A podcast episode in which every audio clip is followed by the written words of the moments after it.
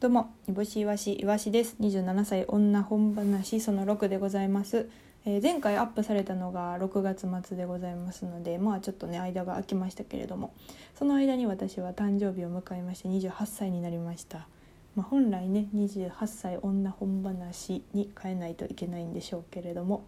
言ってみて意外と罪悪感がなかったので、そのまま遂行していきたいと思います。まあちょっとね申し訳ないなっていう気持ちが強くなれば変えていきたいと思います、えー週末は ABC お笑いグランプリでしたが皆さんご覧になられましたでしょうか？あの賞レースでね無観客って結構きついもんがあるんじゃないかと思いましたけれども全然でしたね。本当に絶対面白かったですね、はい、あの決勝に進出されてた滝音の秋貞さんが一回ちょっと喋りかけてくださったことがあって m 1の準々決勝でねあの私らがめちゃくちゃ緊張してたら「いやスパンキー臭いなスパンキー臭いな」ってずっと 喋りかけて くださってあのあんま臭ない方なんですけどなんて返してこうちょっと緊張がほぐれたという経験もあって滝音さんと思いながら見ておりました面白かったです。まあ、本当にスパンキー臭いのはあの飛行機雲の佐藤さんなんで、はい、2キロ先も匂うって言われてますねスパンキーの匂いが。気をつけてください。まあ、ぜひまた滝音さんとライブだったり賞レースだったりご一緒できることをご一緒できるように頑張りたいと思います。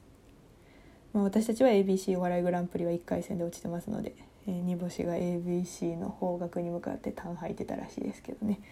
はい、来年は頑張りたいと思います。えー前回は、えー博報堂スピーチライターが教える5日間で言葉が思いつかないまとまらない伝わらないがなくなる本をご紹介いたしました。皆さんご興味持っていただけましたでしょうか、えーこれはちょっとこうボキャブラリーがなかったりとか会話に詰まったりとか、まあ、説明が下手とか何言ってるかわからないとかって言われる若者悩める若者が、えーバリコミ力高い大学の教授に相談して、えーそこからメソッドを教えてもらったりとか脳トレを教えてもらったりとかして、えー成長していくという感じの本になっておりますまあ自己啓発本でございます、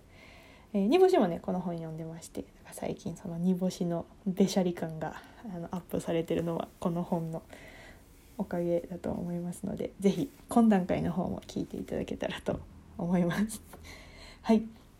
えー今回はですね小説をご紹介したいと思います。山本文夫先生で恋愛中毒角川文庫さんから出てます。えっ、とこれはあのジャケ買いしてしまったんですがもともとの多分表紙の上にもう一回表紙がかぶさってあるというのを見られると思うんですけどそこにラスト40ページで「世界は暗転する」と書かれておりましてまあラスト何ページで世界がどうなるって書かれてるともうちょっと私は買ってしまうので、うん、何何であっても、ね、ちょっともう即買いでした。特にあの冒頭読まずに買っちゃいましたね。はい。でこの本はですねあの恋愛をしていきながらもやっぱりその相手に執着してしまったり依存してしまったりした、えー女性の悲劇っていうのが書かれておりましてまあ恋愛感情の極限って書かれてますね。はい、でまあなんかこう恋愛愛とか恋とかから依存執着に至るまでってあの本人はまず気づかないんだなっていうのがちょっとこの本を読んで思いました。あとあの絶対他人事じゃないなっていうのも思いましたね。読みながらあのうっすらずっと自分のこと言われてる感じがするんですよね。この主人公の女性がこう右往左往してるところを見るとうっすら自分のことをずっと言われているなっていう感覚がずっ続きました。女性が共感しやすいっていうふうに書かれてますけれども、まあ、男性も共感する部分があるんじゃないかなと思います。はい知らない間にねこう縛り付けていたりとか知らない間にこう、まあ、ストーカーになってたりとかね、まあ、そういうのあると今よくね巷ではあると思いますけれども結構身近に起きることなんだなとちょっと思ってしまいました。これから先の人生他人を愛しすぎないようにって書かれてますね。痛いですね。このなんか痛いっていうのは やばいじゃなくて心が痛くなりますね。ここのコントロールがつかないっていう感じが、うん、なんか誰にもありそうな感じで苦しい。見てて苦しい。読んでて苦しいなって思いました。はい。ま、これからちょっと興味を持ったっていうのとまああのもともとちょっと興味があったっていうのもあって恋愛依存症についてちょっと調べたりしたんですね。恋愛依存、まあ、この本が恋愛依存症の定義に当てはまってるとは思わないですしそのもっと細かいあの描写がいっぱいあるのでこのこの人が恋愛依存症やってんみたいな感じでこうパンと片付けられる話じゃないんですけどこういう思考に至ってしまうその恋とか愛から執着に至ってしまう人の心理ってどういう感じなんやろうとかどういう人がなりやすいんやろうとかっていうのがちょっと気になってねあの本を一冊買いましてちょっと読んでみましたがあの恋愛依存症っていうのは大体4種類ぐらい種類があるみたいで、えーと、共依存。で回避依存。回避依存っていうのはその恋愛感情を持たれた時点でちょっと鬱陶しくなって避けちゃうみたいな感じのも恋愛依存症に入るみたいです。あとは性依存とか。まああとなんかね細かかったらもうちょっとこう細かく分けられてるみたいなんですけれども、はい、で、まあ、こういう症状になりやすい方っていうのはやっぱりこう若い時にちっちゃい時にこう両親からの惜しみない愛がちょっとあんまりこう注がれていなかったりとかっていうのがあって、えー、成長して恋人にその愛を求めてしまう。あの無償の愛ですね。を求めてしまう。本来恋愛っていうのはそのお互いお互いが尊重し合ってこう生きていきますけどなあの親子の愛っていうのはまあね無償というか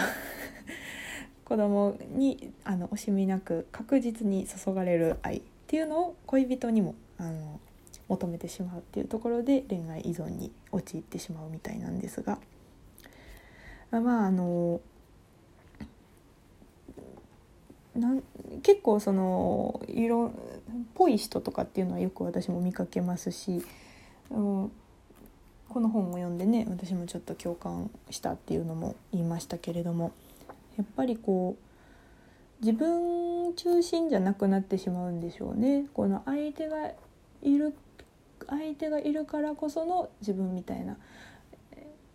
ね、そうなるのは分かるのは分かるなとは思いますけれどもそうなるとねやっぱりあの山里さんと蒼井優さんのあの結婚会見の時の蒼井優さんの「山ちゃんといる時の私が好きです」みたいなあのセリフでしたっけ？あそこはあの話題になりましたけれどもすごいいいなと思いながらいました。なんか私の話は正直別にいらないと思いますけどなんかやっぱりこう結婚とか恋愛とかってそうですけれどもお互いがこう尊重し合いの尊敬し合いのあの2人でいることによってプラスになるというかもより健やかにより健康によりこうなんやろ充実した一日を過ごせるためにタグを組みましたみたいな感覚が一番ベストなのかなと思いました。あとはやっぱり相手方にこうすごい尊敬してたりとかこの人のこういうとこ真似できひんのすげえなみたいな感覚がずっとあるっていうのは一番大事なんかなと私はちょっと思っていますが皆さんはいかがでしょうか？まあ、まあちょっと私ね恋愛観みたいな喋るのがちょっと経験もあれやし苦手なんですけど、ね、まあまあまあねそういうことをしゃよく喋る人がいたら喋れるんですけど一人で喋るのはちょっと難しいなと思いながら。はい、うんでこういう依存症に入ってしまった時ってその友達の言うこととか親の言うこととかもね聞き耳聞聞いてくれなくなっちゃうんですよね多分ね。だからこう自分は正しいことしてると思ってるからね。うんまあ、依存症関連で言うとその関連って依存症っていうので言うとその例えばファンの人とかでこの人がいないと、まあ、ファンって音楽とかお笑いとかもそうでしょうけどこの人がいないと生きていけないみたいな感覚の人ってあのそれぐらい熱中できるこ熱中できることがあるのって素晴らしいことなんですけどなんか昔あの椎名林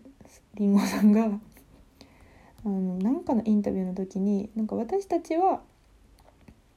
歌とか、まあ、パフォーマンスとかでその人の人生に若干の彩りを加えるっていうところを目標にしてるみたいなインタビューがあってああすごいなるほどなと、まあ、特に依存的なファンがついてない 下級お笑い芸人が思いましたけれどもやっぱり何事にもねバランスが大事というか自分がありきのやっぱりそういう彩りというかお笑いとかねあの音楽とかなんだろうなアイドルとかなんだろうなと思います。でもその人のおかげで生きていけるみたいな人もいるしまあ一概にね何がいいって何が悪いとかっていうのはないとは思うんですけれども、まあ、自分を大事にしてたらいいのかなと思ったりしました。まあもう本当にね読んでてしんどくなる人はしんどくなるんだろうなこの本はと思いますけど。私はこんなんが大好きなのでめちゃくちゃ面白かったです。はい。ちょっとねこの本以外にナメクジの本読んでるんですけどナメクジの本が意外と難しくてまた次ちょっとナメクジの本アップできたらいいなと思います。えっと「いぼしわし」は懇談会というラジオもしてますので同じ、えー、ラジオトークのアプリ内で聞けます。是非そちらも聞いてください。では以上27歳女本話でございました。ありがとうございます。